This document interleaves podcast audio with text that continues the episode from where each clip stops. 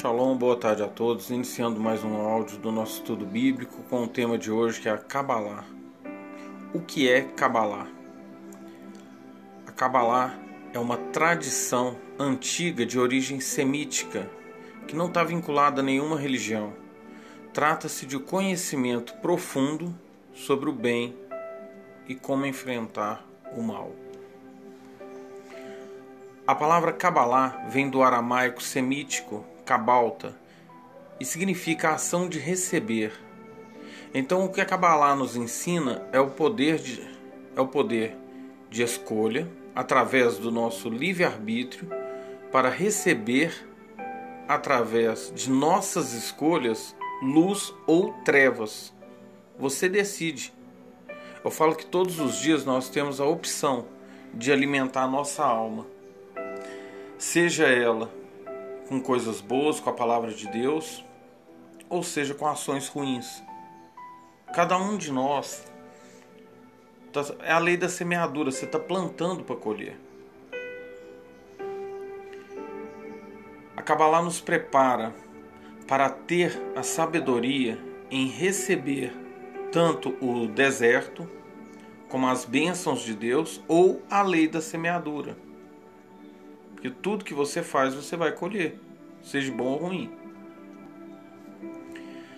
Aqui você vai ter a, a possibilidade de beber água limpa, de desenvolver ao máximo o seu andar com Deus, vivendo na palavra e não ser mais um leitor de palavras mortas. Eu falo que a Bíblia foi feita para ler e praticar, para viver no dia a dia. Os cinco pilares da Kabbalah. O primeiro pilar é o estudo da palavra. O segundo é a reflexão. É você poder exercer seu livre-arbítrio, você refletir sobre o que você leu e você afiar. Porque assim, o liberdade e livre-arbítrio, eu já expliquei em outro áudio, vou explicar novamente. Liberdade, você pode tudo. Você tem a liberdade, todos temos a liberdade de fazer o que quisermos, seja bom ou ruim. Não tem ninguém que vai impedir. Agora, livre arbítrio está dentro de você, está na sua consciência. É aonde você escolhe se aquilo que você vai fazer é certo ou errado. Então, quando a gente faz a reflexão da palavra de Deus, você está afiando o seu livre-arbítrio para poder exercê-lo de maneira mais exata de acordo com a palavra de Deus. O terceiro pilar é a celebração ao Senhor. Celebre. Agradeça a Deus tudo que Ele te deu. Seja feliz. Quarto, caridade e obras. Eu falo que ler a palavra de Deus e não praticar é como arar um, um terreno enorme, arar um, uma, terra e não plantar, não jogou semente, não vai dar fruto. Se você já faz a leitura da palavra, se você já refletiu, já celebrou, vai para a obra, faz a caridade, faça a diferença. Não seja mais um tijolo sentado com a bunda num banco da igreja. Faça a obra. Fale da palavra de Deus para quem precisa, que é o nosso quinto pilar, que é a pregação uma vez que você esteja cheio, um vaso transbordando luz do Espírito Santo, ilumina quem precisa, tire um tempo para falar de Deus com quem está precisando da palavra. Leve luz aonde há trevas. Vamos para a origem dos nomes, como está escrito em Gênesis 2, 19 ao 20. Quem deu nome e dá nome a tudo é o homem. Tem Gênesis isso. Quem deu nome aos animais? Quem deu nome a tudo? A quem Deus deu essa tarefa de dar nomes? Porém, existe uma grande diferença cultural entre o Ocidente e o Oriente. No Ocidente, damos nomes como colocamos etiquetas. Não existe um porquê. Muitas das vezes, os nomes são dados apenas por achar diferente ou bonito, sem haver uma pesquisa sobre o seu significado e sobre a sua raiz etimológica. No Oriente, o nome tem um peso, tem um porquê, um motivo. E geralmente é referente a algum acontecimento ou a natureza da pessoa ou do objeto. Vou dar um exemplo: Adão. Da onde que tirou-se o nome Adão? Na Bíblia está escrito que Deus fez o homem do pó da terra. Como se fala o pó da terra? Na linguagem kadosh, sagrada. A pronúncia é Adamá. Por isso, Adão. Adão vem de Adamá, porque ele foi feito do pó da terra. Eva ou Rava, né? Significa aquela que dá vida, a mãe de todos. E qual que é o segundo nome de Eva? Está em Gênesis 2:23.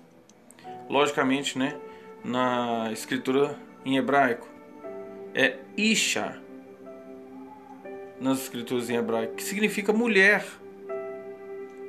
que é o feminino da palavra homem, que é ish. Então, segunda forma que foi chamada Eva é mulher. Correto? Então, o segundo nome dela, segunda vez que chamou, é chamada de quê? De mulher. Lembrando que a gente está falando da época da criação. Então foi a segunda vez que se referiu a Eva, já chamou de Isha, mulher.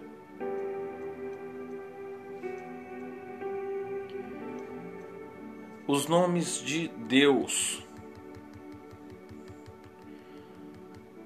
Com o nome de Deus não foi diferente. Existe ao todo 72 nomes para cada natureza divina ou situação a ser invocado. Porém, existe um nome impronunciável, como manda o terceiro mandamento: não tomarás o nome do Senhor teu Deus em vão. O tetragrama de Deus, Yud Rei Vav Rei, cuja pronúncia se assemelha ao sopro da vida. Logicamente, a forma que eu pronunciei não é a forma que se pronuncia o nome de Deus. Tá? Essa é a forma que se lê o tetragrama. Para quem conhece o alfabeto hebraico, sabe que no alfabeto hebraico não existe vogais e muito menos números. Somente consoantes e que para ter o som de vogais a gente precisa dos sinais maçoréticos, até para ter a entonação correta do nome. Então cada letra hebraica tem um valor numérico, ou seja, o Aleph é 1. Um. A primeira letra do alfabeto hebraico é Aleph, número 1. Um. Bit, número 2. E assim vai. Ou seja, há duas formas de se ler as escrituras sagradas. Uma é você ler as escrituras sagradas como letras. E outra forma de se ler as escrituras sagradas é lendo elas como números, somente números. É onde que entra a gemátria ou gematria, que trata a Bíblia como números. Outra forma de lê-la. O nome de Deus ele é extremamente sagrado e não pode ser pronunciado, né, de forma sem motivo. Então ele era ensinado somente de mestre para discípulos ao longo dos tempos e por esse motivo ele ficou conhecido como um nome impronunciado, porque é o terceiro mandamento. Não usar o nome de Deus em vão, porque acreditam-se que ao pronunciar o nome de Deus, ao nome do Criador, você está invocando o Criador. Então não chamá-lo à toa, não pronunciar em vão. Deus, a palavra Deus, a palavra Deus não é um nome e sim um título. A palavra Deus não é nome, ela é título. Assim como chamar ele de eterno não é nome, é uma característica, pois ele sempre existiu e sempre existirá. Quando vemos o tetra, tetragrama, para não dizer o nome de Deus em vão, a gente tem vários nomes substitutos que a gente pode usar. O mais comum hoje em Israel é Hashem, que significa o nome, o nome de Deus. O nome Hashem ele é para o atributo da piedade de Deus, onipresente, o Deus que sabe de todas as coisas. Então, quando a gente faz uma oração e nessa oração você clama a Hashem, você está clamando a piedade de Deus, o Deus que sonda corações, o Deus que sabe tudo. Da mesma forma, quando eu clamo a Adonai, significa meu Senhor. É o meu Senhor, ou seja, eu sou submisso a Deus, eu sou sua ovelha, ele é meu pastor. Então, quando chamamos ele, clamamos ele por Adonai, é para o atributo de oração, atributo de onisciência. El ou Eloá significa Deus. El Shaddai significa o Criador, para o atributo da criação, da onipotência. Tudo ele pode. Elohim significa o Supremo, o Poderoso, para o atributo da justiça. Porém, essa palavra Elohim termina com in, ela está escrito no plural devido à sua gemátria. Adonai Tsevayot significa o Senhor dos Exércitos para os momentos difíceis. Eu termino esse áudio desejando Shalom Aleichem, ou seja, a paz esteja convosco. Acredito ter, com esse pequeno áudio, acabado um pouco com ceticismo né, sobre esse assunto. Quem me conhece sabe do amor que eu tenho à palavra de Deus na língua Kadosh, a língua sagrada, e que eu jamais me desviaria nem para a direita nem para a esquerda. Então, todo ensinamento que é passado dentro do meu podcast é visando aumentar e aproximar as pessoas de Deus. Aumentar a fé de cada um e aproximar cada vez mais as pessoas de Deus. Fiquem com Deus. Shalom Aleichem. Shalom. Boa noite a todos. Mais um áudio da nossa série de estudos sobre Kabbalah. Esse é o nosso segundo áudio. Agora são duas e dois da manhã. O tema nosso de estudo é como lidar com sofrimentos. Deus sonda nossos corações. Como eu disse no áudio anterior, anterior a Kabbalah lida com a forma que recebemos o que é bom ou ruim em nossas vidas. Exemplos não faltam na Bíblia, só não segue quem não quer.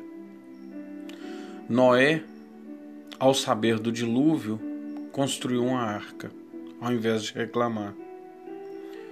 José do Egito, ao saber que ia ser escravo, trabalhou confiando na vontade e no propósito de Deus. Abraão ergueu altares, quatro altares, né? Buscando sempre a direção de Deus. Isaac caminhou ao lado do pai para ser sacrificado, pois respeitou a vontade de Deus. Agora, Caim, ao sentir inveja, ele matou. Jonas, ao receber o seu chamado, ele fugiu tudo depende de como você recebe o que é bom ou ruim na sua vida, de como você enfrenta as situações que o mundo te impõe, como você lida com seus sentimentos. E a Bíblia é rica em exemplos. Para analisar este tema, iremos ler parte da história de Rebeca, ou Rífica. Como a maioria das matriarcas, Rebeca era estéril. Quando ela consegue engravidar, a Bíblia nos conta que ela sofre por causa dessa gravidez. A gente vai ver qual o sofrimento que ela teve, o que ele significa e o mais importante, como ela faz para resolver esse sofrimento. Vamos começar contextualizando um pouco, né? O que estamos falando e entrando na interpretação e no entendimento bíblico. Em Gênesis 25, 21 ao 22, diz que após 20 anos de casada, Rebeca não conseguia ter filhos. Era casada com Isaac, não conseguia ter filhos e ela sofre. E qual que é a primeira atitude certa que ela toma? Ela pede ajuda para Isaac.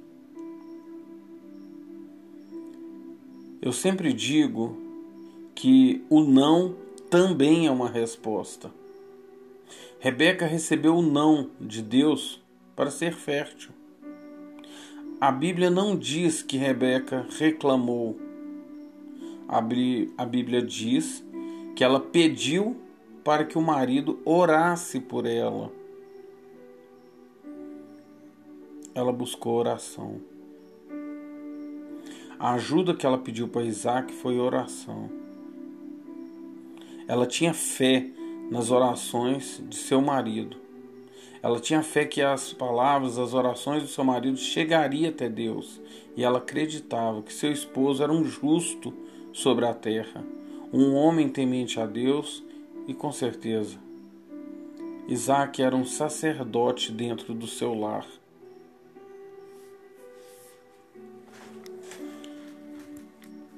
A Bíblia nos conta que Isaac ora por sua mulher. E graças à força da oração de Isaac, Rebeca consegue engravidar.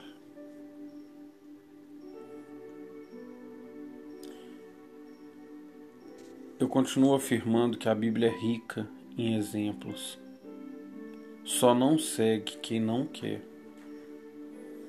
Aí vem a pergunta que eu vou deixar no ar: Você tem orado por sua esposa? Esposa, você tem orado por seu marido? Marido e esposa, vocês têm orado por seus filhos? Ou também não tem tempo? Às vezes está cansado?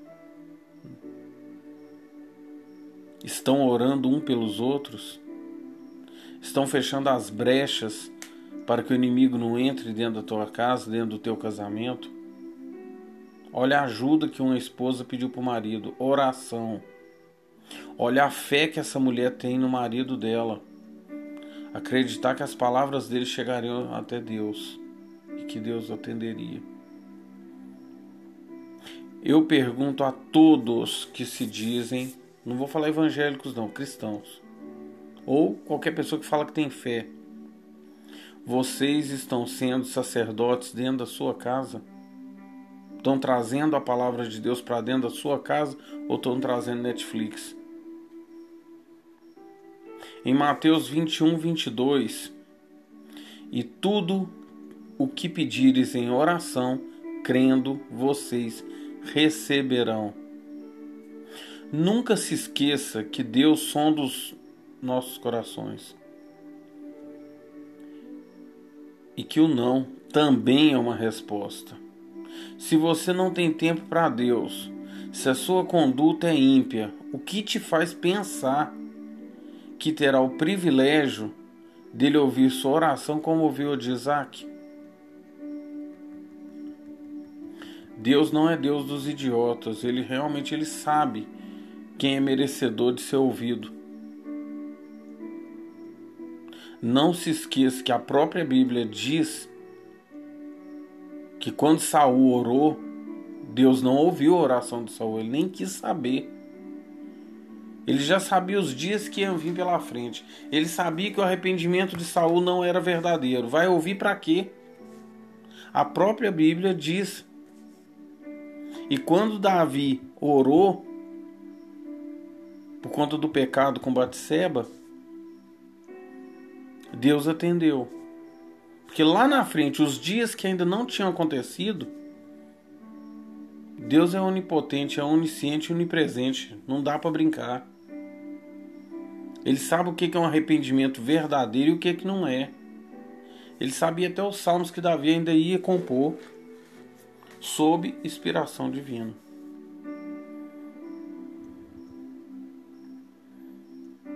Ela engravida após 20 anos de casada, de gêmeos no seu ventre. Só que ela não sabia que era gêmeos. Ela não sabia que tinha dois filhos na barriga ela pediu um milagre e Deus atendeu. E a Bíblia diz que isso começa a causar um certo sofrimento para ela. Ela percebe que há um conflito dentro de si. Ela sente uma energia meio que mista na barriga dela, temperamentos diferentes. Vamos ver diretamente na Bíblia como que isso é mostrado para nós. A Bíblia diz o seguinte: que os filhos lutavam dentro do ventre dela. Tinham uma barriga. Tinha um, né? Uma, tinha uma briga, desculpa. Tinha uma briga deles dentro do útero dela. Os sábios explicam que acontecia mais ou menos o seguinte: quando Rebeca passava perto de pessoas boas ou locais bons, um dos filhos chutava, ficava alvoraçado dentro da barriga dela. E quando ela passava perto de um local ruim ou pessoas negativas, o outro se incomodava. Estamos falando de Esaú e Jacó. Não estou taxando ninguém como bom ou ruim. Até porque a gente estudou tem pouco tempo que Jó é descendente de Esaú, que é Edom, né? Então a gente não sabe os planos de Deus, não dá para julgar as pessoas. Eu costumo dizer que a gente nós somos simplesmente sementes no jardim de Deus, plantadas para colher a próxima geração. Você não sabe o propósito que tem o fruto do seu ventre. Você não sabe o propósito do que você está gerando. A missão que seu filho vai ter. Então é difícil julgar as pessoas porque a gente não sabe os planos de Deus para a vida daquela família, para aquela nação. Que a cada uma pessoa que nasce, ela vai se casar e vai se multiplicar. Então a gente não sabe quais são os descendentes que vão vir.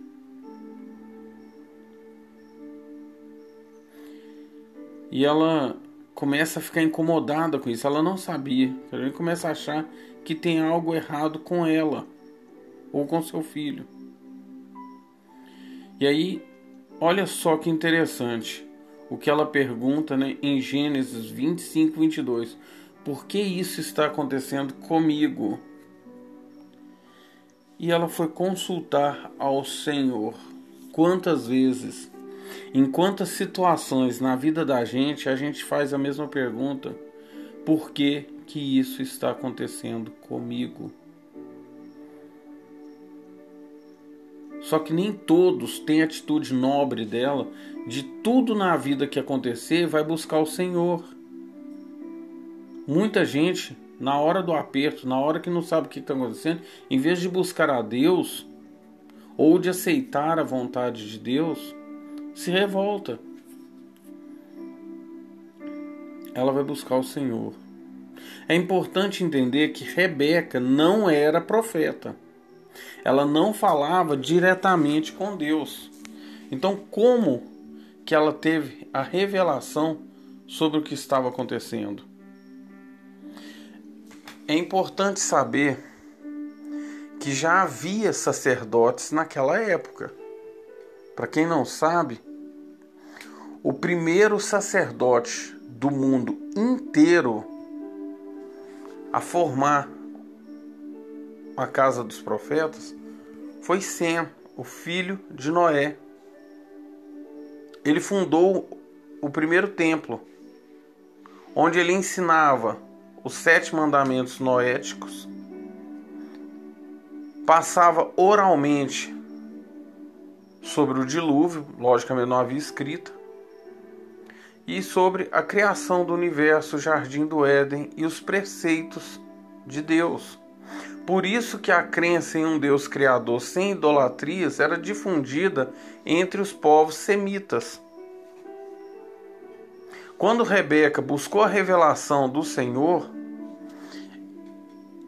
do que lhe estava acontecendo, ela buscou um profeta do Senhor em um dos templos semitas ou casa dos profetas. Quantas vezes em igrejas somos surpreendidos com Deus usando pessoas para lhe trazer uma revelação? Pessoas que nunca te viram.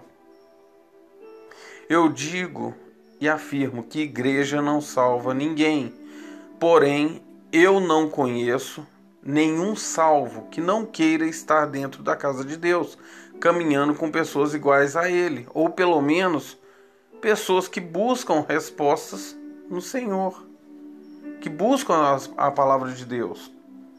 Quando você entra dentro de uma igreja, você espera o quê? Você espera que ali dentro esteja pessoas melhores do que que você encontra no mundo. Infelizmente, nem sempre é assim.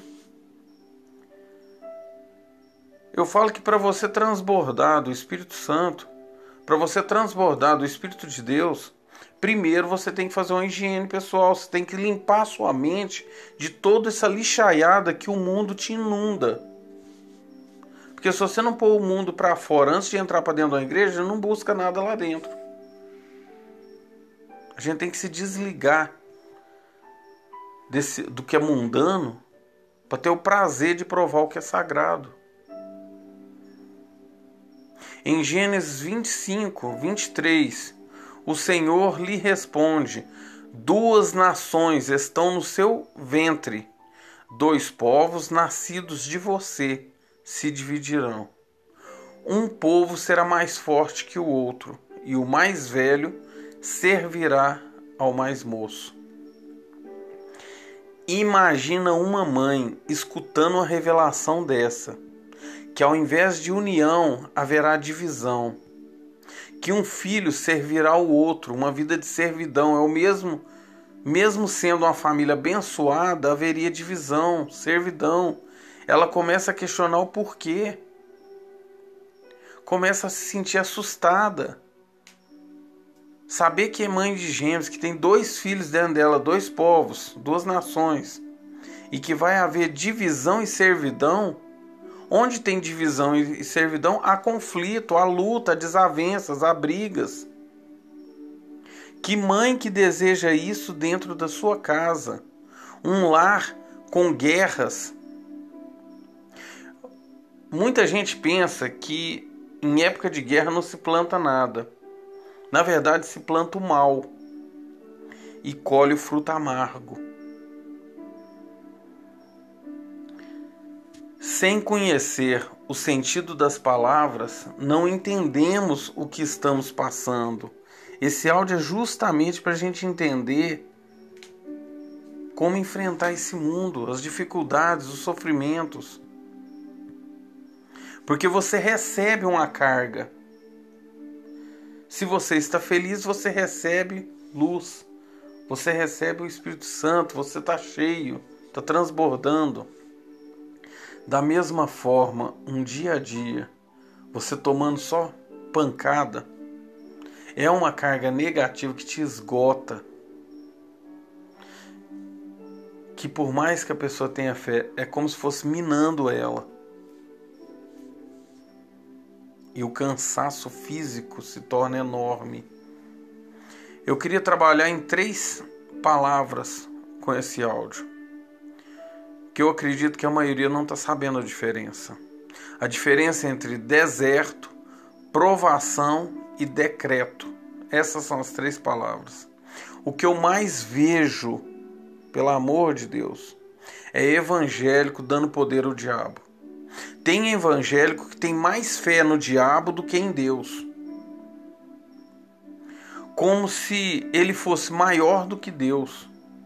Então, como enfrentar os desafios, as dificuldades que a vida nos impõe? Como enfrentar aquilo que não aceitamos? Parem de dar poder ao diabo.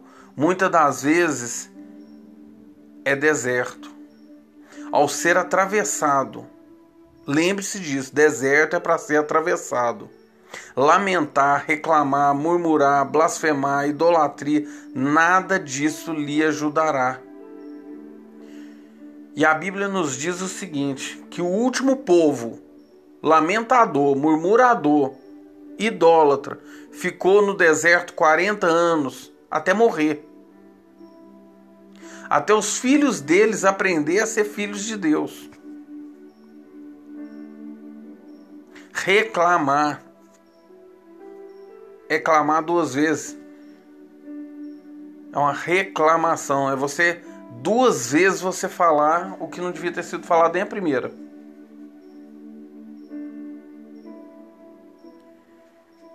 Cuidado os murmuradores. Cuidado com a reclamação. Como filho, a gente respeita a vontade do pai. Muitas das vezes o que vocês estão passando é provação. Provação é pior do que deserto, se a pessoa não sabe. Provação é o seguinte: você está prestes a ter uma vitória, a conquistar, né, algo que você sempre sonhou. E Deus te testa.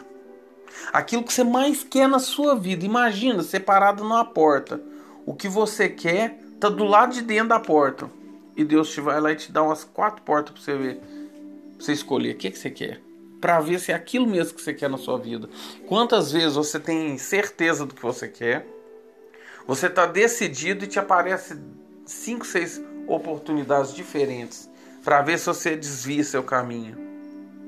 A provação é para ver se você merece o que você está pedindo. E tem que provar mesmo, tem que provar sua fé, tem que provar as suas escolhas para ver se realmente você é merecedor provar se você mudou, mudou seu pensamento, se você quer realmente seguir o caminho certo. A gente é testado a todo momento. É um pai zeloso, é um pai que quer que o filho amadureça. Deus é um pai maravilhoso. Ele quer que os filhos evoluam.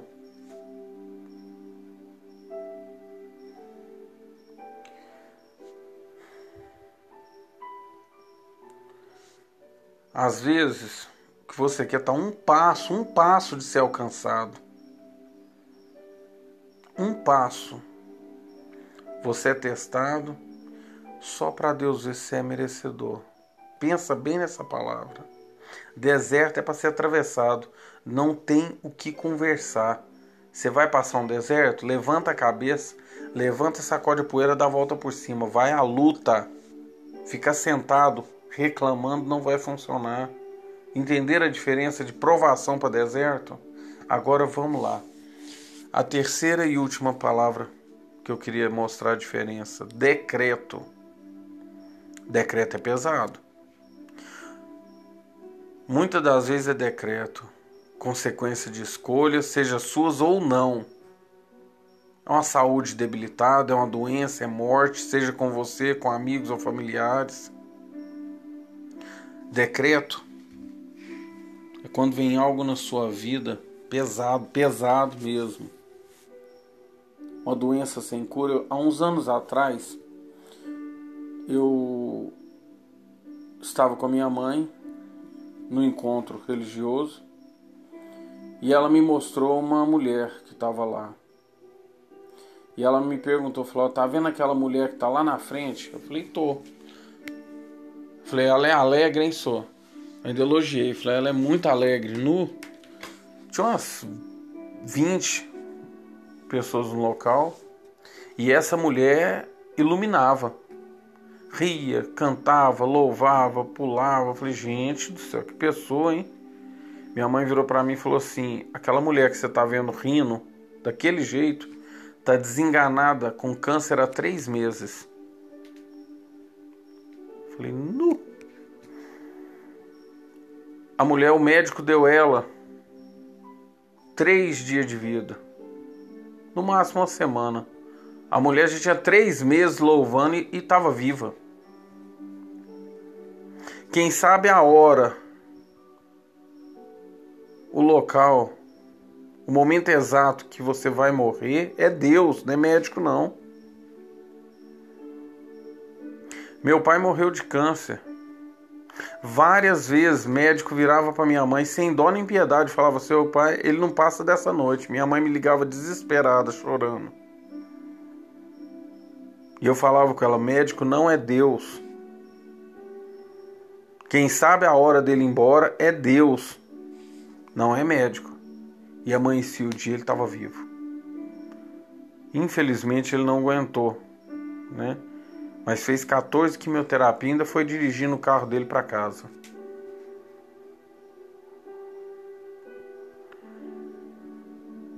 Tenha mais fé em Deus. Decreto se vence com o joelho dobrado no chão e com aceitação. Se for algo que você não tem como enfrentar, Deus decretou e ponto final, não tem como mudar. Seja grato a tudo que vocês têm, porque morrer se lamentando é brabo. É horrível, né? O que, você fez antes de você morrer? Reclamei. Tá doido? Pelo amor de Deus, gente. Se Deus te deu um decreto na sua vida, vai até seu último suspiro esperando o milagre. Vai até seu último suspiro dando glória a Deus, agradecendo. Levanta a cabeça, seja grato a Deus por tudo que te deu. Se ele te deu uma família que não te abandonou, agradeça. Muitos abandonam. Se ele te deu uma esposa que está chorando do seu lado para ver você melhor, agradeça. Ela não te abandonou. Se ele te deu amigos para ir lá na sua porta falar: Olha, eu vim orar por você, agradeça, você tem amigos. Se você não está passando fome dentro da sua casa, agradeça. Você tem o que comer, você tem onde morar. Tem muita gente em situação pior. e as pessoas desabam por um, uma gota d'água. Tem gente que está com um balde cheio e está rindo. Eu ia trabalhar todo dia de manhã e como a gente ia de ônibus na época, pela janela eu via um menino bem mais novo que eu, sentado numa cadeira de rodas, sem os braços, sem as pernas, sorrindo. Eu, se eu não me lembro bem, ele tinha uma mão. Usava para dar tchau. Sorrindo. Tem pessoas que você levanta cedo, vai para um ponto de ônibus pegar um ônibus para trabalhar, nem bom dia te fala. Tem pessoas que eu ainda brinquei hoje, dá vontade de mandar ir pro inferno, me desculpa da palavra. Você vira e fala, Deus te abençoe, a pessoa fecha a cara para você e vai embora. Gente, pelo amor de Deus, você tem saúde. Seja mais grato a Deus. Que filhos são esses? Porque que eu saiba, o diabo não gerou ninguém. Ele não criou nada. Então são filhos de Deus agindo como demônios em vida. Dá um glória a Deus, agradeça a Deus, agradeça os amigos que tem, agradeça todo de bom que você tem na sua vida. Porque tem pessoas em pior situação. E tempos difíceis estão por vir. Como que você vai? É a mesma coisa você ir para a guerra brigando com o seu exército inteiro. Quem está do teu lado, que poderia te dar apoio, você vai brigar até o último minuto? Tá difícil ter fé nas pessoas. A gente tem fé em Deus, mas nas pessoas tá difícil. Porque tá faltando amor Tá faltando ser verdadeiro, tá faltando aquele abraço, aquela acolhida, o aperto de mão. Aquela paz do Senhor, irmão, tá faltando. Tá faltando a gente ser ser humano. Gostaria de falar a diferença entre outras duas palavrinhas, sonho e desejos. Já que a gente está lidando com situações que a vida impõe, vamos lá. Sonhos, todos nós temos sonhos a serem realizados. Geralmente leva-se muito tempo, paciência e sacrifício para realizá-los. Sonho não é uma coisa que você sonha hoje e acontece amanhã. Vai tempos. Só para Rebeca ter o filho dela foi 20 anos. Fora os meses de gravidez. Sonho, você só sabe o valor do que você sonha, de algo que você conquista, seja um bem material ou não, pelo tamanho do sacrifício que você teve que fazer para conseguir. Só você sabe o suor derramado, e as lágrimas que você derramou para poder conseguir algo na sua vida. A vida não é fácil para ninguém, cada um carrega a sua cruz. Então, os sonhos da gente, a gente morre assim, a gente morre tendo sonhos ainda a serem realizados, ou com uma vida plena, tendo realizado tudo que sempre sonhou. Agora a segunda palavra, desejos. No battery, please charge. Desejos. Uma vontade momentânea. É algo passageiro. Tem muita gente trocando sonhos por desejos.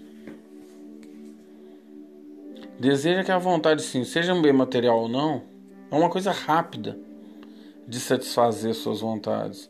Geralmente geram arrependimento pro resto da vida. Dependendo do que você queira, né? E muitas das vezes a gente troca o que a gente mais sonhou em ter por um desejo. De toda forma, podemos afirmar que nossas escolhas, quando certas, geram paz, tranquilidade, felicidade, harmonia, amor. E quando erradas, geram dor, sofrimento, lapidação, ódio. Por isso é tão importante exercermos o livre-arbítrio de forma correta e para isso o estudo da palavra de Deus é necessário para trazer discernimento. Somente com estudo e dedicação você consegue ter sabedoria. Sabedoria não é uma coisa que cai do céu de graça. Só se torna sábio quem procura sabedoria. Rebeca é a mãe de dois povos, duas pessoas com temperamentos diferentes, dois frutos do jardim de Deus, com um tempo diferente para amadurecimento. Como compreender a vontade de Deus, hein? Energias aparentemente opostas no mesmo ventre, Jacó e Esaú. De um lado está o povo escolhido por Deus, e do outro há várias tribos semitas seguindo o Criador, com a fé inabalável de Abraão, exemplo Jó, seus três amigos, Jetro, o sogro de Moisés. Jetro era midianita. Ninguém sabe realmente a promessa que o seu ventre carrega, que o fruto do seu ventre vai gerar. Somente Deus sonda os nossos corações e sabe dos dias que ainda não vieram.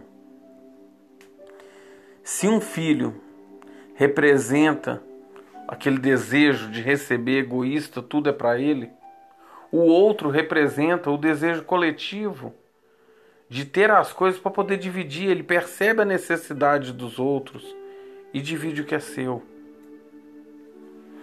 O mais interessante é como Rebeca resolve esse sofrimento. Independente do problema ou da circunstância, ela busca ao Senhor. Ela busca em Deus a resposta para aquele problema. E aceita a vontade de Deus. Não é errado orar pedindo a repreensão. Você é um exemplo, você está doente, peça a Deus para repreender, para revogar esse decreto na sua vida. O anjo da cor é, é Rafael.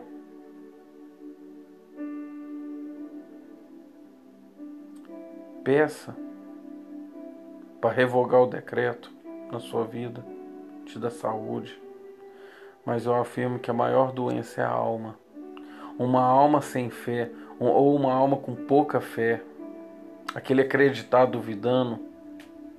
A maior doença é a alma dessa forma a falta de caridade, a falta de aceitação da vontade de Deus. Isso é um veneno que a pessoa toma todo dia.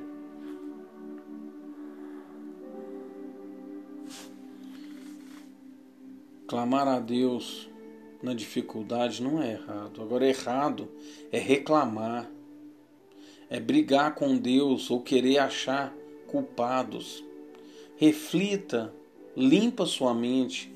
É o que eu falei. Não troca o mundano pelo sagrado. Limpa, tira tudo da mente, tudo que te polui. Jejua, bate o joelho no chão. Tenta entender aonde que você está errando. Aceita que pode haver um erro. E mesmo que não haja esse erro, aceita a vontade de Deus. A vontade dele tem que ser feita. A gente não sabe o propósito do que a gente está passando. Mas se mesmo assim for da vontade de Deus a sua condição ser decretada, seja feliz com o que Deus lhe deu. E com é como que ela, é como que ela faz para resolver essa aflição, né? Que toma conta da alma de Rebeca amor de mãe. Ama seus filhos independente de suas diferenças. Olha, mas aí você pode vir e me dizer assim que ela preferia Jacó por causa da situação bíblica da primogenitude. É importante entender antes o que, que é uma primogenitude e quais eram as responsabilidades. Porque tem muita gente achando que primogênito, o que ele recebia era uma herança. Era herdar uma herança apenas.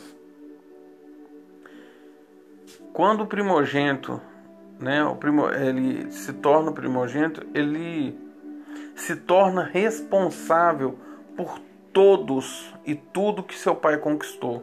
Se ali tiver 700 escravos, são 700 bocas para poder ele manter.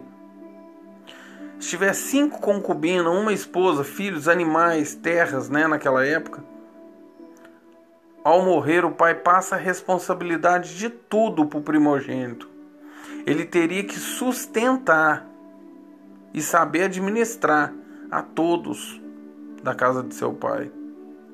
É como se ele se tornasse o seu pai. Ele realmente ele fica, imagina, você tem uma, família de 10 irmãos, vou pegar aí uma pequena, que hoje é pequena. Para aquela época, aquela época você tinha a casa de uma, de uma pessoa tinha 300, 400 pessoas. Era escravo, era servo. Casava com uma, umas 5, 6 mulheres e aí? Você tinha que tratar de todo mundo com o mesmo respeito, com a mesma dedicação e suprir a necessidade de todos. Então, quando a gente fala de primogenitude, era sério. Então, ela ajudou Jacó pois não via essa maturidade em Esaú. Ela fez uma escolha para o bem de todos. Quando ela ajuda Jacó a receber a primogenitude, ela realmente ela não acreditava que Esaú tinha essa maturidade para zelar por todos. Mais duas palavras para a gente trabalhar hoje: escolhas e milagres. A vida é feita de escolhas, olha o livre-arbítrio. Mas independente do problema que você esteja enfrentando, não há problema maior que o Deus que servimos. Quando enfrentamos em nossas vidas, quando a gente entrega nossas vidas nas mãos de Deus, não importa o que você está enfrentando, viva pela palavra. Temos aflições e problemas, mesmo que a gente fosse justo. Porém, a nossa carga, quando você confia no Senhor, a nossa carga parece ser mais leve, pois tudo você deposita aquela esperança nele. A vida é feita de pequenos milagres, saiba reconhecê-los nas suas vidas. Gratidão. Afinal, cada um de nós é uma obra-prima de Deus, tenha fé. Não é fé em Deus, não, fé em você mesmo. Acredite mais que você é uma obra-prima de Deus. Gratidão é a chave para muitos milagres. Ao lado de joelhos dobrados, se purifique, eleve suas orações até o Senhor teu Deus, mas antes reflita sobre suas escolhas e pese, ponha na balança o seu coração para não passar vergonha diante de Deus. Nós somos como jarros criados por Deus. Decida do que, que você quer encher você mesmo, até transbordar.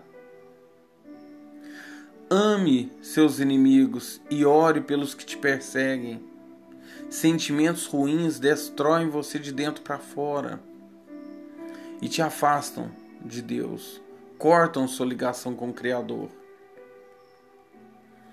Eu não conheço ninguém que viva 100% na palavra de Deus, que não tenha uma vida plena,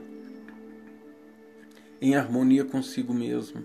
Não estou dizendo de uma vida com riquezas, estou dizendo que uma vida feliz com tudo que Deus te abençoar.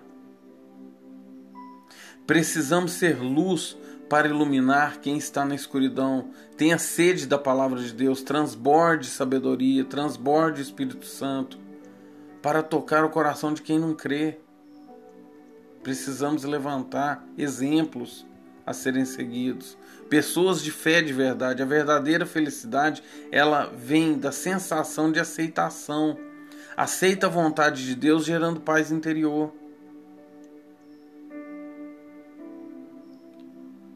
Deus abençoe a cada um. Busque a Deus em cada problema que surgir na sua vida. Fiquem com Deus. Shalom, boa tarde a todos. Vamos para o nosso terceiro áudio da nossa série de estudos sobre a Kabbalah. O tema de hoje são as sete lições. O número sete tem um significado da perfeição do trabalho feito, de contemplação à obra divina, pois Deus criou o mundo em seis dias e no sétimo ele descansou. A primeira lição é o sofrimento de hoje será a dádiva de amanhã. Em Mateus 5, Jesus deixou uma série de mensagens para te reconfortar e animar nos dias difíceis. Para cada situação, uma condição diferente. Bem-aventurados os pobres de espírito, pois deles é o reino dos céus. Bem-aventurados os que choram, pois serão consolados. Bem-aventurados os humildes, pois eles receberão a terra por herança. Bem-aventurados os que têm fome e sede de justiça, pois serão satisfeitos. Bem-aventurados os misericordiosos, pois obterão misericórdia. Bem-aventurados os puros de coração, pois verão a Deus. Bem-aventurados os pacificadores, pois serão chamados de filhos de Deus. Bem-aventurados os perseguidos por causa da justiça, pois deles é o reino dos céus. Uma palavra na hora certa, ela pode salvar vidas. A sabedoria contida nas passagens bíblicas te dão ânimo para você se fortalecer e seguir em frente, mesmo estando em meio ao desespero. Onde muitas pessoas que hoje estão no mundo se, des se desesperariam, entrariam em pânico, é esperado que o povo de Deus, o povo escolhido, as pessoas que já estão no caminho né, do Senhor, tenham mais discernimento, tenham mais calma e sabedoria para agir em situações como essas, pois conhecem a palavra ou eram para conhecer. A segunda lição: seja claro sobre o que você quer em Mateus 7, 7 ao 8, peçam e lhes será dado, busquem e acharão, batam e a porta será aberta para vocês, pois todo o que pede, recebe, o que busca, encontra, e a quem bate a porta será aberta.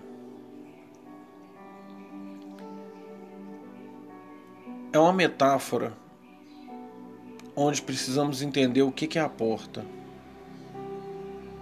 Uma porta significa uma passagem de um lado para outro, cuja apenas quem tem a chave abre. É uma metáfora. Uma das principais lições que Jesus deixou foi a clareza no que se pede. É um dos segredos para o sucesso, seja deliberado em viver a sua vida ou uma vida espiritual, tanto física como espiritual. Seja claro com o que você deseja alcançar, saiba o que pedir e como pedir. Lembrando que oração, lembra, orar e ação. Pedir a Deus sem ir à luta é como arar a terra e nunca semear. Nunca vai colher fruto algum a não ser o fruto amargo do sofrimento explicando de uma forma diferente. Tenha objetivos, metas, sonhos, propósitos. Defina o que você quer para a sua vida.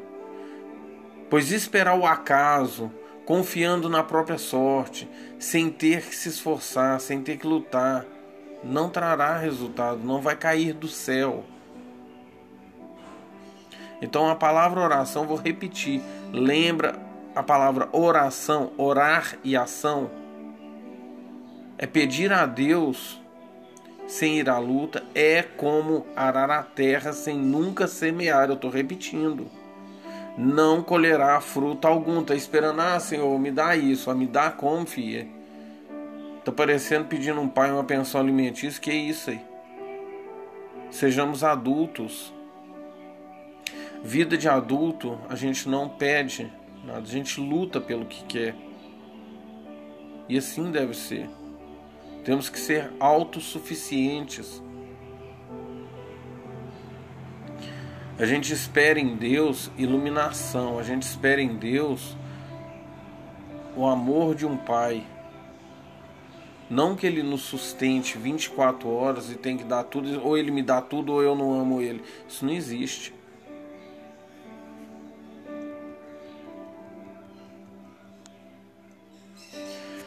Terceira lição: Ninguém é melhor que ninguém.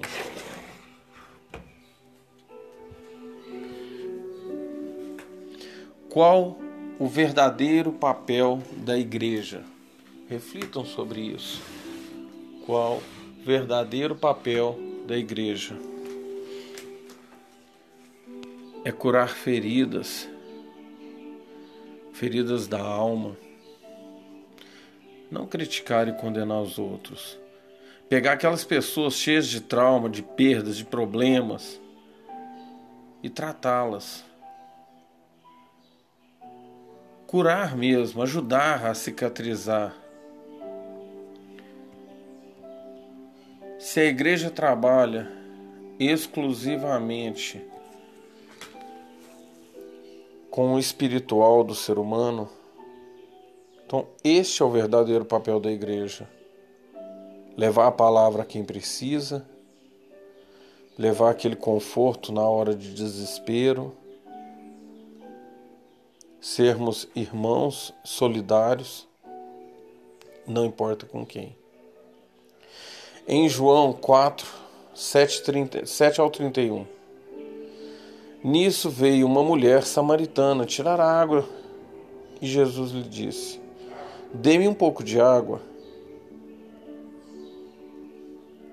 E ela respondeu: Como, sendo o Senhor um judeu, pede água para mim, que sou uma samaritana?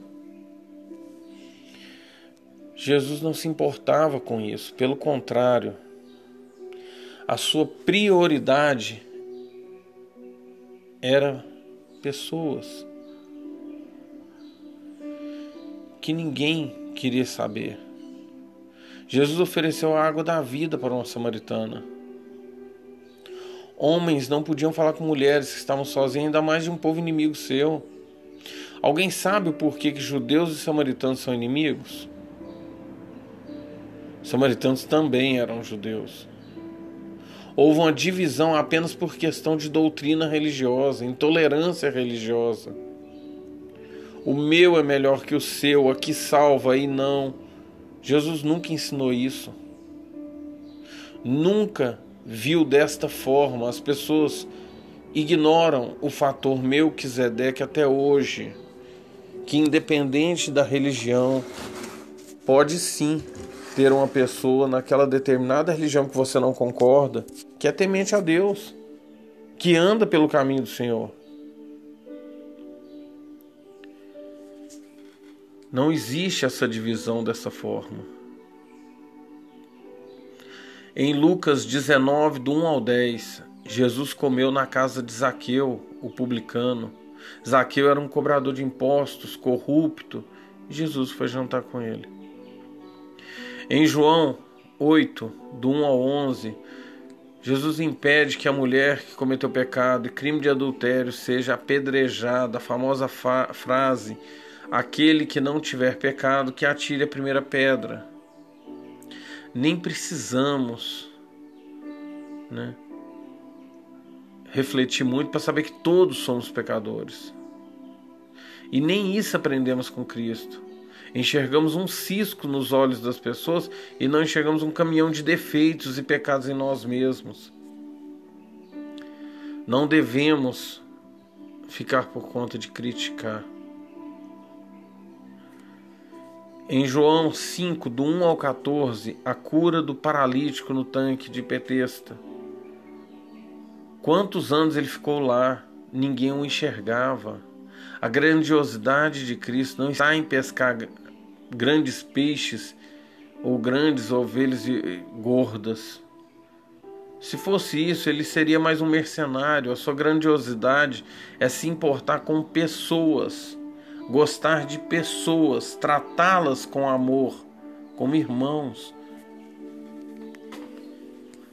Ele é grande na sua misericórdia com as pessoas, ele é grande no amor que ele demonstrava por pessoas.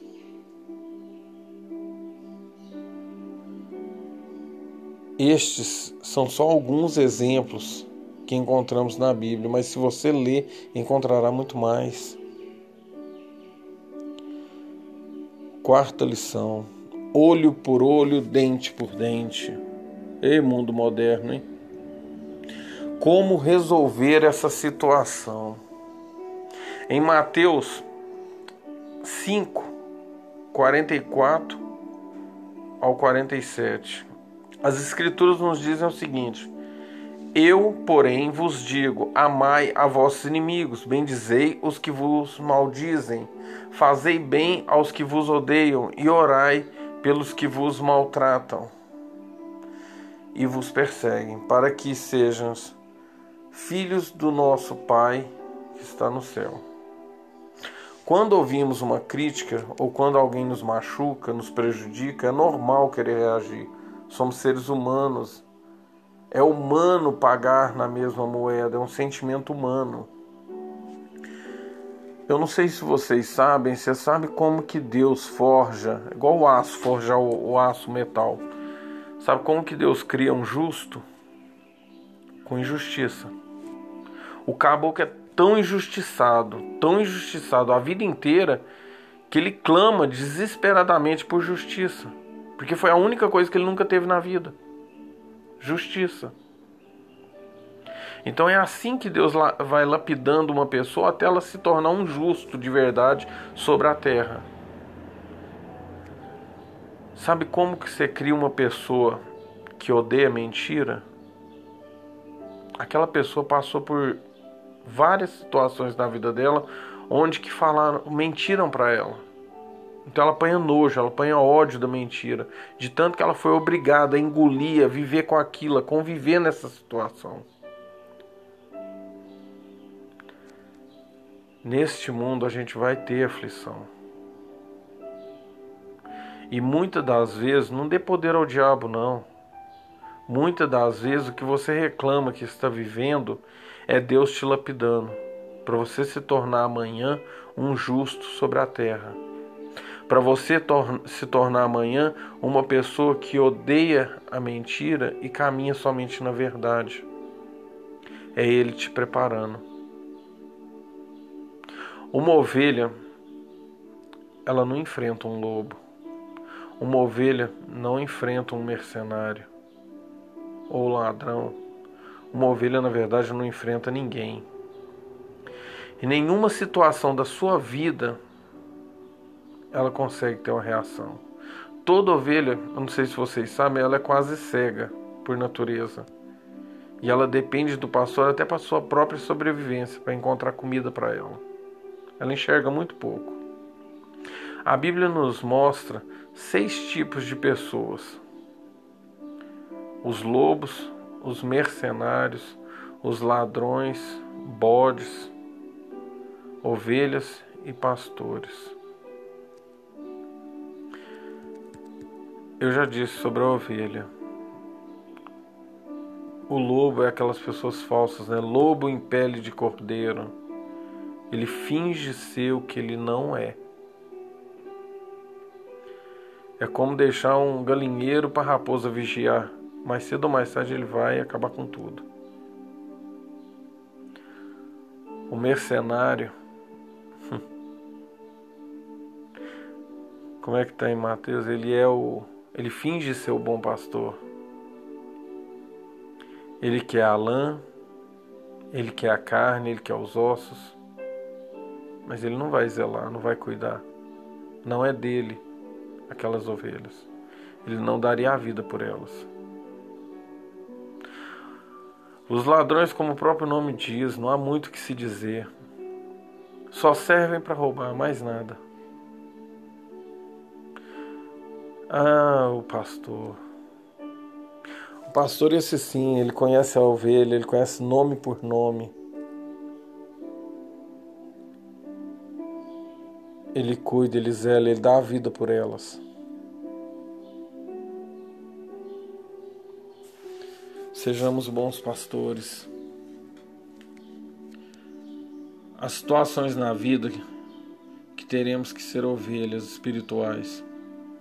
Quando buscamos o entendimento sobre nós mesmos, sobre a vontade de Deus, mas pastorear é ensinar que na vida tereis aflições e que você terá que estar preparado para enfrentar os mercenários, os ladrões, os bodes, aquele que só reclama, né? Evite conflitos desnecessários. Uma vez que seja inevitável, saiba como agir com sabedoria. Não compre brigas das quais você sabe que não irá vencer que não vai trazer resultado bom nenhum. Estude a palavra de Deus para ver como que os personagens bíblicos enfrentaram suas tribulações. Siga os exemplos. Se a água viva vem de Deus, a sua sabedoria infinita, seja como a água, que ao perceber um obstáculo ela o contorna e continua seu fluxo, segue a vida. Quem gera ódio vai receber ódio. Quem gera harmonia, amor, paz, recebe-os de volta. Não adianta ir para a igreja, ler a Bíblia e viver em conflito 24 horas.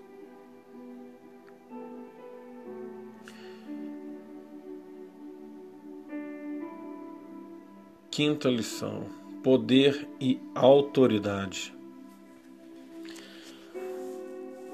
Você é a imagem do que você transmite. Você cria a sua, a sua imagem, desculpe, com suas atitudes. E as suas atitudes vão virar hábitos. E seus hábitos formam o seu caráter. Toda palavra que sai da sua boca pesa contra o teu coração. Quer edificar, quer fazer a obra seja mais divino e menos humano tem as características básicas de Cristo. Viva mais a palavra, seja exemplo dentro e fora das igrejas. Precisamos de luz em meio à escuridão, postura de pregador da palavra, soldado do exército de Deus, onde quer que você vá. Autoridade com coerência, postura que condiga com a sua posição. Foi assim que Jesus foi. Mesmo sem conhecê-lo, multidões se reuniam para ouvir-o falar, porque ele falava com sabedoria e como um verdadeiro homem de Deus. Veja o que diz a palavra. As pessoas ficavam admiradas com seus ensinamentos porque Jesus falava com autoridade. Isso está em Lucas 4:32. Em nossas vidas devemos seguir o mesmo exemplo, o mesmo princípio. Sem autoridade não há sucesso. A autoridade neste caso é o domínio do conhecimento adquirido na sabedoria da palavra de Deus. Vou citar um exemplo. Um coronel do exército. Ele, dentro do quartel fardado, ele impõe poder e autoridade. Ele está fardado, ocupa uma posição de hierarquia e ele tem poder e autoridade. Fora do quartel, num dia de folga, com roupa civil, roupa, uma roupa qualquer. Ele exerce não o poder e autoridade que ele está acostumado dentro de um quartel, mas a sua postura continua sendo a mesma. E dentro do quartel, ou melhor, desculpa, fora do quartel, com a roupa civil, pela sua postura como um ser humano, ele continua exercendo o seu poder e a sua, a sua autoridade. Sejamos como este exemplo. Independente se a gente está em cima de um altar ou não, com a roupa, com o terno, com a gravata, com a Bíblia na mão e pregando, sejamos a mesma pessoa fora dali. Sejamos os mesmos filhos de Deus, tanto dentro de uma igreja como fora. Não importa onde você esteja, que a sua presença seja um testemunho que um homem de Deus passou por ali. Sexta lição não faça com os outros o que você não quer que façam com você. A regra de ouro que ensinou no Jesus no Sermão da Montanha. Em Mateus 7,12, portanto, tudo que vocês querem que os outros façam a vocês, façam também a eles. Porque esta é a lei e os profetas. Em outras palavras, você deve tratar as pessoas como gostaria de ser tratado. E ao fazer isso, você vai fortalecer seus relacionamentos e será mais feliz. A regra de ouro significa fazer aos outros apenas aquilo que desejaríamos que fizessem com a gente. Sétima lição: sem sacrifício não há vitória. O ato de se sacrificar é divino. Existem vários tipos de sacrifício em todas as nossas em toda a nossa vida. Passamos por vários, várias provações, vários desertos. E sempre que nos sacrificamos é para obter algo melhor, algo que desejamos para conquistar o melhor para todos. O senso de divisão, conquistar para todos, família. Salmos 51, 17 os sacrifícios para Deus são o espírito quebrantado, um coração quebrantado e o contrito não desprezarás, ó Deus.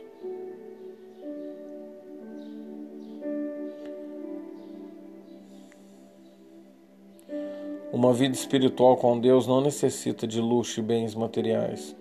Uma vida espiritual vem da pureza de coração, dos sentimentos que você gera e recebe de tudo que você semeia no jardim de Deus.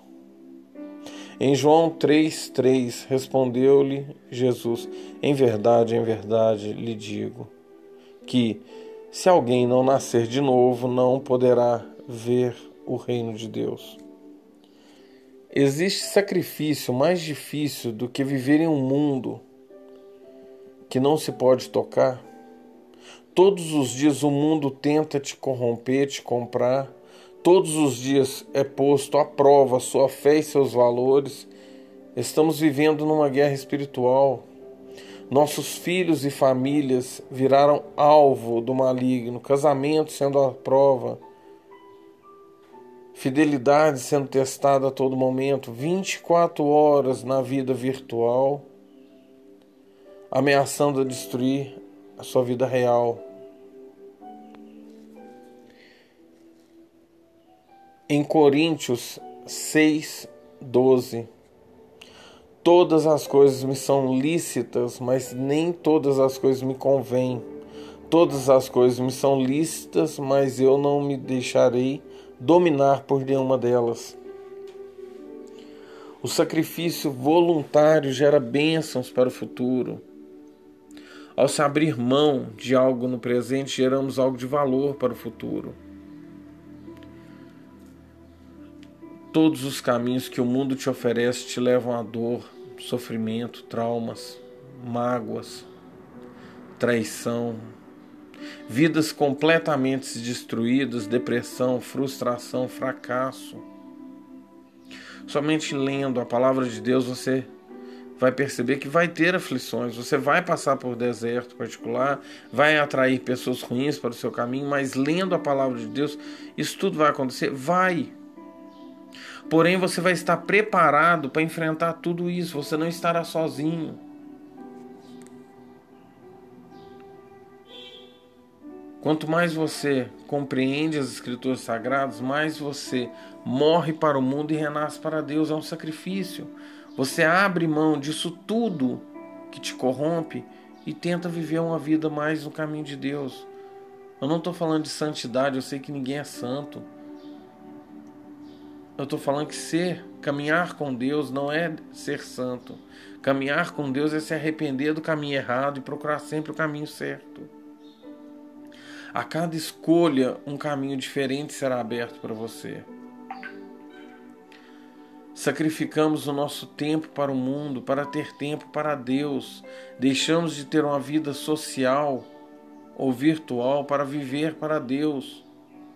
Abrimos mãos de tudo menos da presença e da fé em Deus. Então, o sacrifício, se sacrificar, não é um sacrifício quando é feito com amor em qualquer área da sua vida.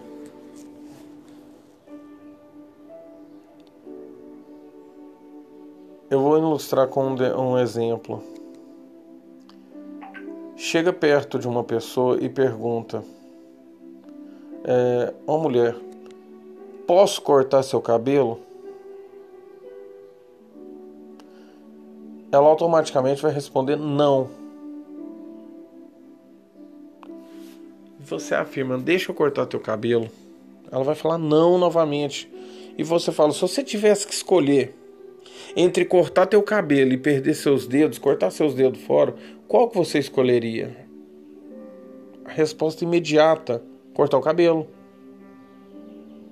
Por quê? Porque o cabelo em três meses já cresceu novamente. Os dedos não, nunca mais vão crescer. Por que, que eu dei esse exemplo? Porque é assim que as pessoas estão vivendo. Elas sacrificam suas famílias, seus filhos, esposa, que seriam como seus dedos, para continuar no seu trabalho, com a sua vida mundana, que é representada pelo seu cabelo. A gente está trocando algo de valor que temos na vida que não vai voltar atrás por coisas, por pessoas que são passageiras, por distrações, por aventuras.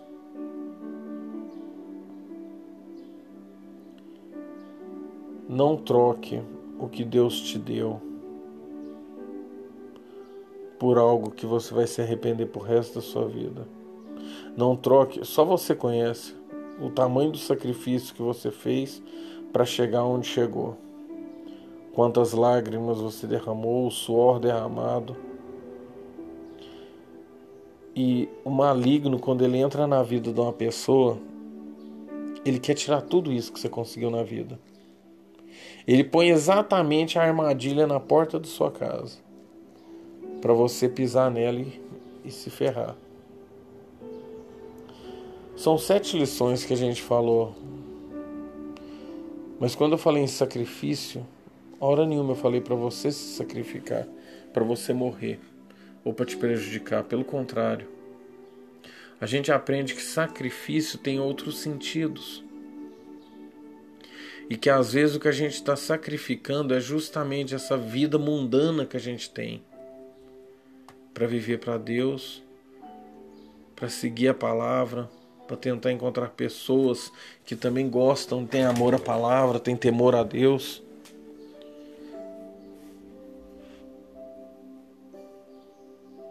O que o mundo lhe oferece deixa bem claro os resultados, é só dor e sofrimento. Mas quando a gente caminha com pessoas melhores que a gente, que gostam da palavra de Deus, que buscam sabedoria na palavra de Deus, a gente deixa de estar sozinho e passa a fazer uma jornada juntos. Que Deus os abençoe. Esta era estas são né, as sete lições que eu gostaria de deixar gravado nesse áudio. Fiquem com Deus, que Deus os abençoe. Shalom, bom dia a todos. Mais um áudio do nosso estudo bíblico da série Kabbalah. Hoje falaremos sobre a letra Aleph, a primeira letra do alfabeto hebraico, e o seu significado espiritual. Pela gramática hebraica, a terra não se tornou sem forma e vazia, percebemos que Deus a trouxe à existência dessa forma, sem forma e vazia. Algumas pessoas dizem que Deus jamais criaria algo assim. Portanto, deixe-me ilustrar o que o texto bíblico na língua original nos diz. Imagine que uma pessoa vai fazer um bolo de chocolate e que todos os ingredientes para ela fazer aquele bolo já foram colocados por essa pessoa sobre a mesa. Mas o bolo ainda está sem forma e vazio. Agora que conseguiu entender a mensagem, tudo que Deus precisava para criar o mundo já estava em suas mãos. O alfabeto hebraico possui 22 letras, onde o significado do número 2 é a criação e transformação. Concluímos com Gênesis, né? Bereshit 1, 3. Então Deus disse. Quantas vezes em Gênesis está escrito então Deus disse? Só precisávamos da palavra de Deus ordenando em nossas vidas. E quantas vezes Deus disse em nossas vidas e por completa ignorância escolhemos caminhar segundo os nossos desejos, ao invés de caminhar segundo a vontade do Criador, indo contra a vontade de Deus. Letra Aleph. O alfabeto hebraico possui duas letras que não possuem som próprio. O Aleph sozinho não tem som nenhum. Ele depende de sinais massoréticos para poder ter som. As letras do alfabeto hebraico são letras compostas. Se dividirem elas, dependendo da forma que você fizer a divisão, elas se tornam outras letras. Ou dependendo da forma que forem escritas, podem esconder outras mensagens. A letra Aleph é a primeira letra do alfabeto hebraico e também é o número 1. Não é como o nosso alfabeto que tem a letra A e o número 1. Lá não, a letra Aleph é a letra A, a, a letra Aleph e o número 1.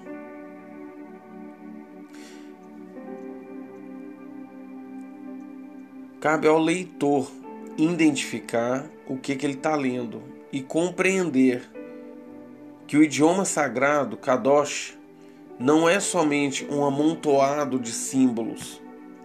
Cada letra tem seu significado espiritual, pois foi dado por Deus nas Escrituras. Como eu disse, a representação numérica da letra Aleph é o no valor 1, é o número 1 que simboliza o Criador do universo, a manifestação do Verbo na criação. Representa Deus. Aliás, a letra Aleph é a primeira letra de vários nomes de Deus. Elohim, El Shaddai, e a primeira letra do pronome de tratamento Adonai, que é Senhor. É um pronome de tratamento, não é um nome. Aleph vem da palavra Aluf, que em hebraico significa o chefe, o general. A gente sabe quem é que rege o mundo. Quem manda é Deus. É o Senhor dos exércitos, né? A letra Aleph começa o alfabeto e nos liga ao Criador do universo. Mais curioso que quando você escreve o nome dessa letra por extenso, por extenso, né? Quando você escreve, ela possui três letras. Aleph possui três letras. Você vai escrever o nome da letra por extenso. Cada letra do alfabeto hebraico possui um valor numérico. Aleph é 1, Lamet é 30 e Pei é 80. Então, Aleph se escreve Aleph, Lamet, Pei. Então é 1 mais 30 mais 80. Somando as três letras, ela nos dá 111. Seria três vezes o número 1, que significa Pai, Filho e Espírito Santo.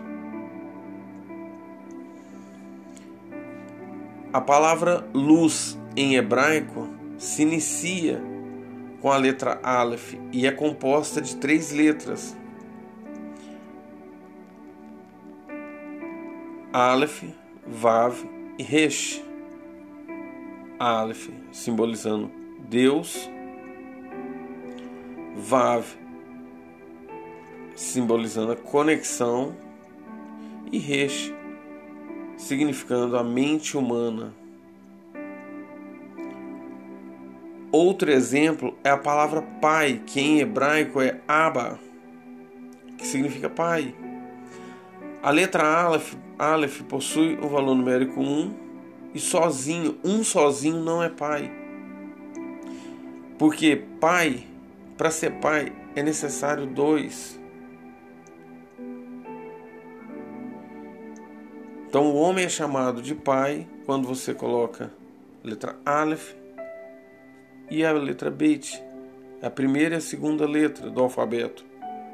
Um homem sozinho é somente uma centelha divina de Deus. Com a segunda letra do alfabeto, que significa criação e transformação, o que antes era um e não poderia ser um pai, passa a ser pai, porque se torna dois ou mais.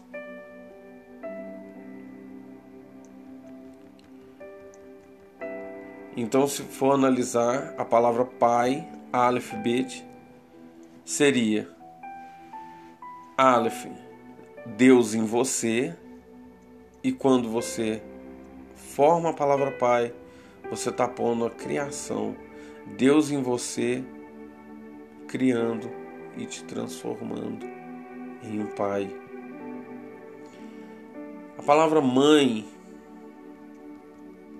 a primeira letra do alfabeto mais a letra Men, que possui o valor 40, a gente sabe que Aleph possui o valor 1 e Men possui o valor 40. Ou seja, somando essas duas letras, dá um total de 41. Qual o significado da soma dessas duas letras? Uma mulher que está grávida ela está grávida após 41 dias, ela já tem um feto. Pode ir lá fazer um exame. Antes disso, não tem como fazer um exame. Então ela já é chamada de mãe a partir de 41 dias. E quanto tempo ela fica grávida? 41 semanas. Então o nome hebraico carrega a essência do que é chamado. Não é como no português que a gente dá nome aleatório e não tem significado, não tem um porquê. Adão, o nome que Deus deu ao primeiro homem. Adão em hebraico faz todo sentido. Adão é uma composição de três letras: Aleph, Dalet, Men. Aleph 1, Dalet 4 e Men 40, onde Aleph corresponde ao Criador do universo, um. E o restante corresponde ao sangue, que significa pai e mãe. Que se você tirar a letra Aleph da palavra Adão, o que sobra é o sangue. Dan, sangue. É a palavra sangue. Para que exista uma vida, precisamos de Deus, o Pai e a mãe. Deus é indicado na primeira letra, Aleph, e Dan, em hebraico, forma a palavra sangue. Sangue é a matéria física, a união de pai e mãe que consegue gerar uma vida, porém, quem dá o espírito, o sopro da vida é Deus. Se você tirar o Aleph, o espírito de Deus em nós, sobra somente o sangue a matéria sem espírito. Não tem o sopro da vida. O nome Adão em hebraico faz todo sentido da vida, pois carrega a sua essência. Adão vem de Adamá. Adamá é terra. Então o homem foi feito do pó da terra.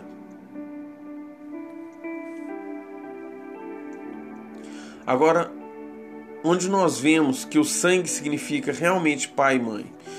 Pai em hebraico, somando as letras, é 1 mais 2, que é igual a 3.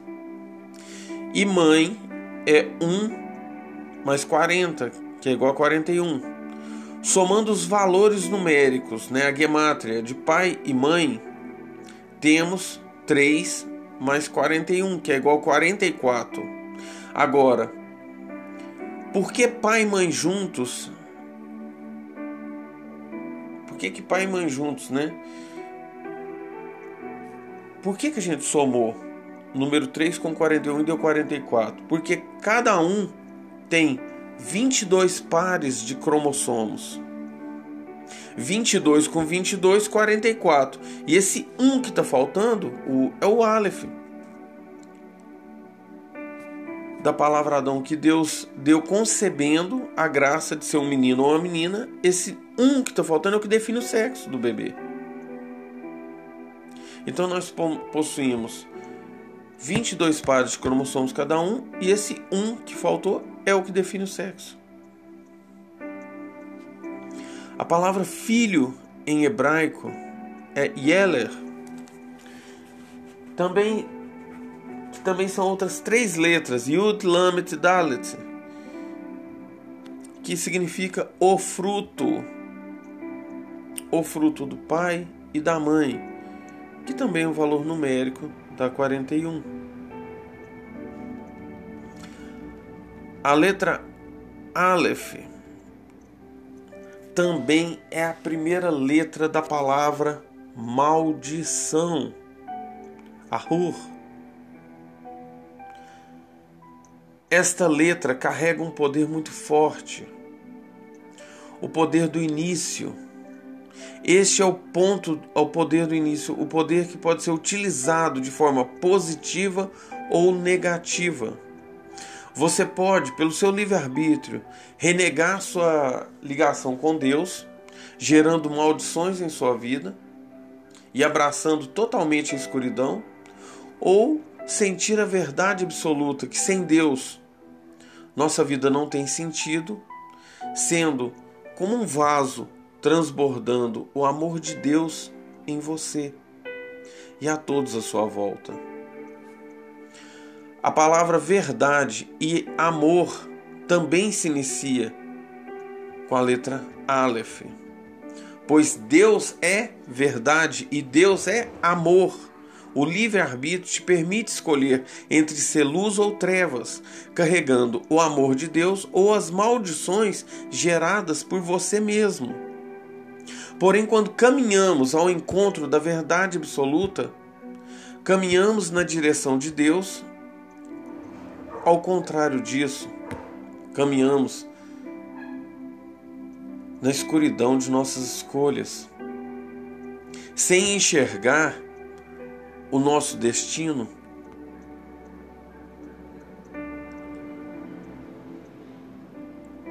Caminhando na escuridão, nosso destino será um mar de lágrimas rumo a um vazio interior, a uma insatisfação completa ou uma satisfação passageira, uma vida de ilusão e sofrimento num ciclo sem fim. Aleph também está presente no nome de Deus, Elohim, composta por cinco letras, cuja gemátria a somatória dá o mesmo valor numérico da palavra natureza, que é a grande obra-prima de Deus, onde ele deixou sua assinatura como Criador. Somente para concluir, o Aleph, quando escrito no meio das palavras, muitas das vezes ele não é pronunciado, ele não tem som. Ou seja, muitas das vezes Deus está em nossas vidas e age no anonimato, sem que percebamos. Age nos pequenos milagres diários ou levantando anjos para agir em nossas vidas. Que Deus abençoe a todos. Que essas palavras tenham edificado as suas vidas. Fiquem com Deus.